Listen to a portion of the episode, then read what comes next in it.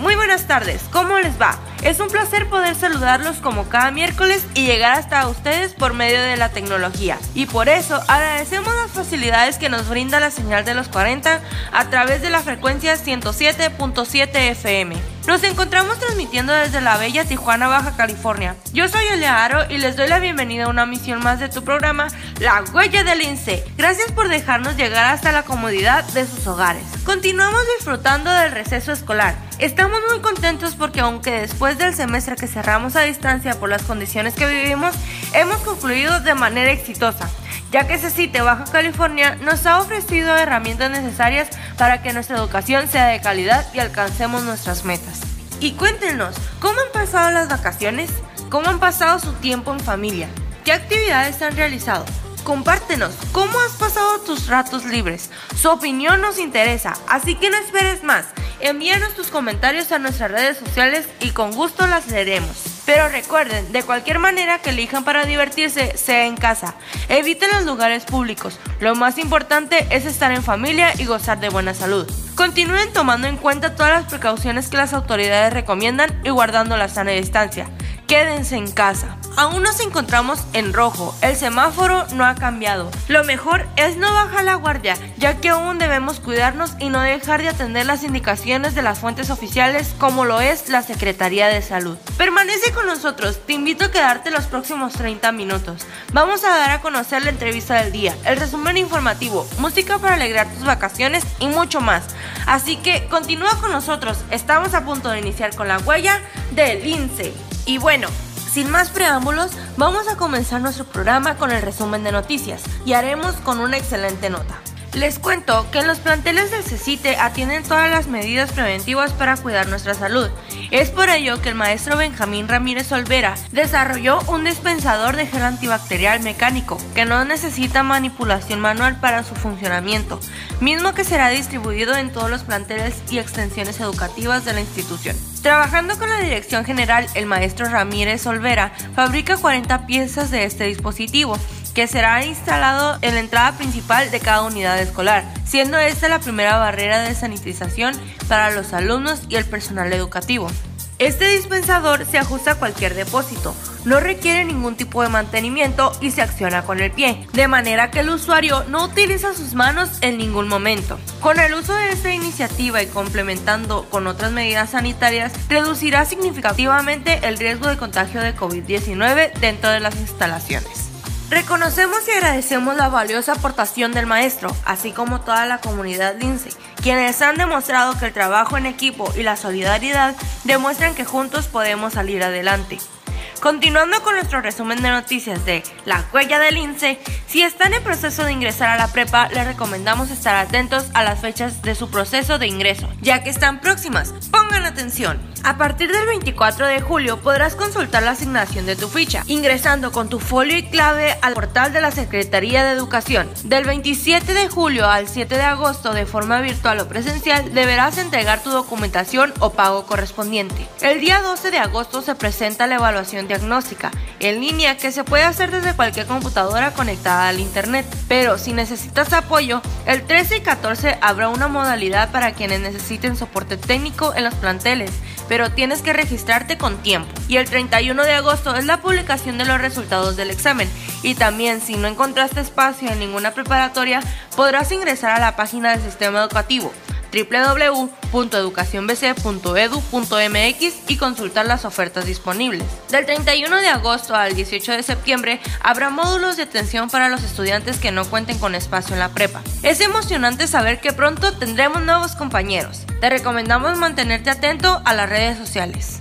En más información y para todos los estudiantes de CECITE, si no pudieron concluir con su proceso de regularización o tienen alguna calificación pendiente, te comentamos que habrá una jornada intensiva de aprendizaje, la cual está programada del 4 al 21 de agosto. Para todos los estudiantes a regularizarse, podrán realizar el proceso de reinscripción a partir del 4 de agosto. Así que si desean participar en esta jornada, comuníquense a su plantel o bien pueden enviar un inbox a la fanpage de su escuela en donde les proporcionarán toda la información para que realicen este proceso.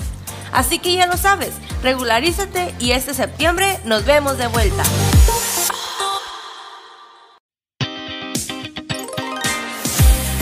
Gracias por continuar en su programa La huella del INSE, una de las áreas que no vemos directamente, pero nos impacta mucho porque se refiere a la contratación de docentes y para eso hay un departamento que se encarga de buscar que solo los mejores nos den clases. Para platicarnos más detalles, tenemos como invitado este día al licenciado Leo Sotelo Rodríguez, quien trabaja en el Departamento de Planeación de Estructuras Educativas. Bienvenido y gracias por la oportunidad de informar a nuestros radioescuchas sobre temas que nos atañen. Y pues comenzamos con la primera y obvia pregunta. ¿Qué hacen en el departamento que representa? La nación es... Tenemos cierta cantidad de maestros y a esos maestros hay que asignarles horas frente a grupo, ¿no? Pero es que, vaya, son los que imparten las materias con los alumnos en los salones. Este, esos maestros tienen una preparación, una formación universitaria con base en ese conocimiento que ellos adquirieron previamente, pues es como nosotros los decimos, ah, ok, este maestro puede dar clases de este tema, ¿no? De, español, ¿no? Buscamos que tengan ese perfil, o los de matemáticas, que son, la mayoría pueden ser ingenieros, entonces pueden impartir esas, esas asignaturas. ¿Y cómo llegan los maestros a ustedes? Eh, los maestros llegan a través del servicio profesional docente. Ellos hacen su concurso, dependiendo del área de conocimiento que ellos tienen, concursan, hacen un examen en el que ellos demuestran eh, el nivel que tienen, ¿no? Pues excelente, muy bueno, bueno, regular, idóneo, ¿no? Que son los más conocidos. Este, es un concurso que se hace cada año y cada año nos llega una lista de, de docentes, ¿no? El que quedó en primer lugar, segundo, tercero, que se le conoce como lista de prelación.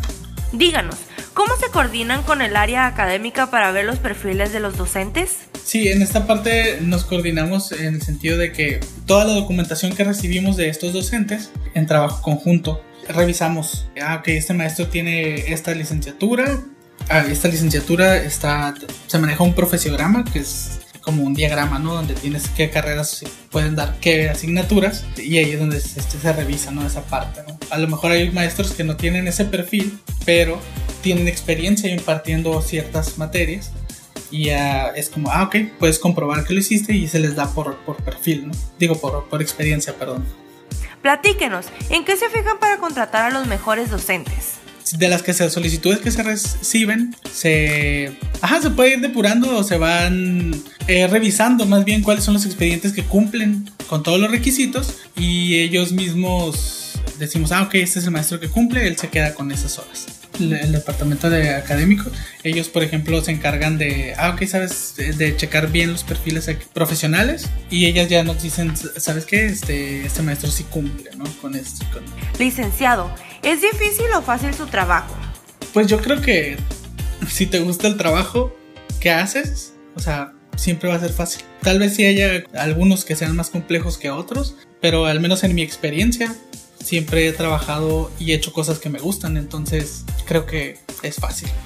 ¿Qué es lo que más le gusta de su trabajo? Pues precisamente me gusta mucho y me gusta mucho la parte de tratar con el docente, de poder aclarar lo que a veces a lo mejor te hablan personas que están un poco inconformes o molestas quizás, pero me gusta darme cuenta de que a veces eh, le soluciono un problema y se, y, y, se quedan contentos. O sea, vaya, ahora sí que darle esa satisfacción al maestro de, ah, me resolvieron algo que no me habían resuelto quizás anteriormente. Entonces, creo que esa es la parte que más me gusta. Pregunta obligada, licenciado Sotelo.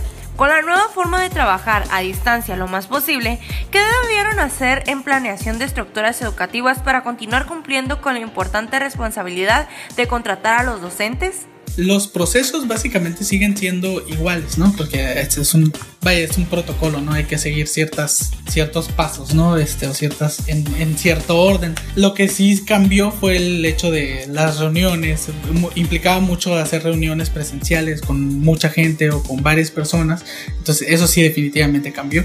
Eh, ya hacíamos uso de los medios digitales, computadoras, este, digitalizar documentos las revisiones las hacíamos simplemente en persona, todo eso cambió, ahora todo se hace de manera digital o incluso por teléfono, ¿no? O sea, revisando cada quien en su computadora, hablando con planteles directamente. Vamos a ir cotejando, ¿no? Así que todo esté en orden. Compañeros que nos escuchan, ya se enteraron de lo que hay detrás del ingreso de todos nuestros maestros, desde un área que parece no involucrarse con nosotros, pero que definitivamente es importante para tener educación de calidad.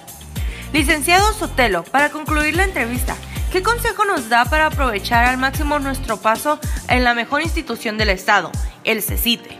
Creo que les diría que aprovecharan lo que se les facilita, lo que tienen al alcance de su mano.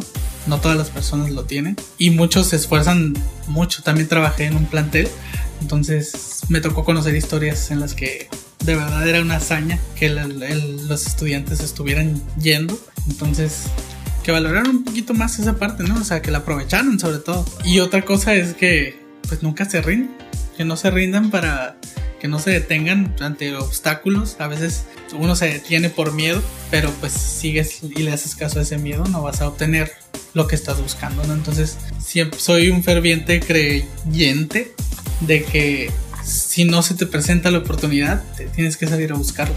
Y si la encuentras, pues hay que trabajar más para poder conservarla.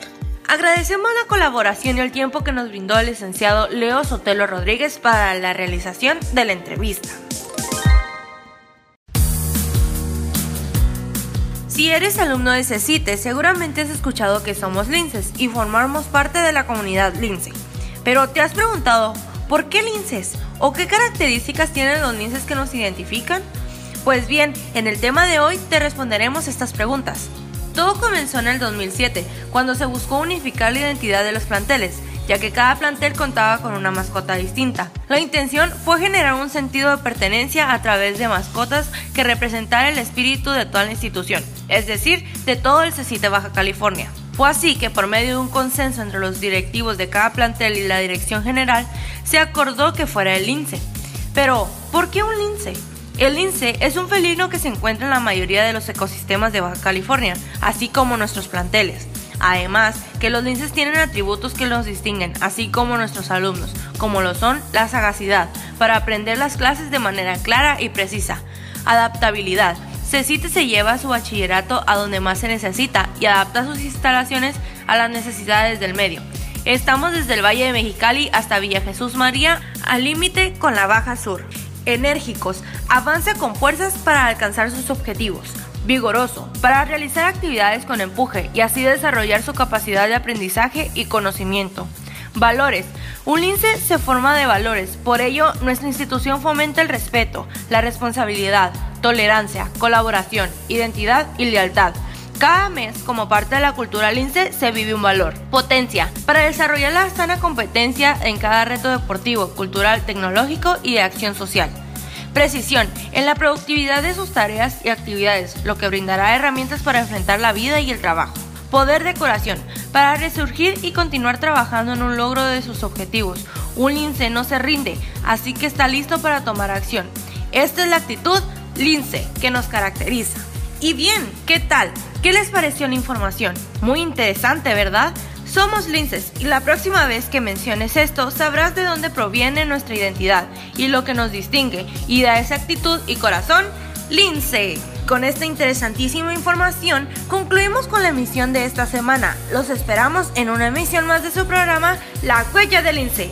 Recuerda, quédate en casa y mantén sobre todo una actitud lince.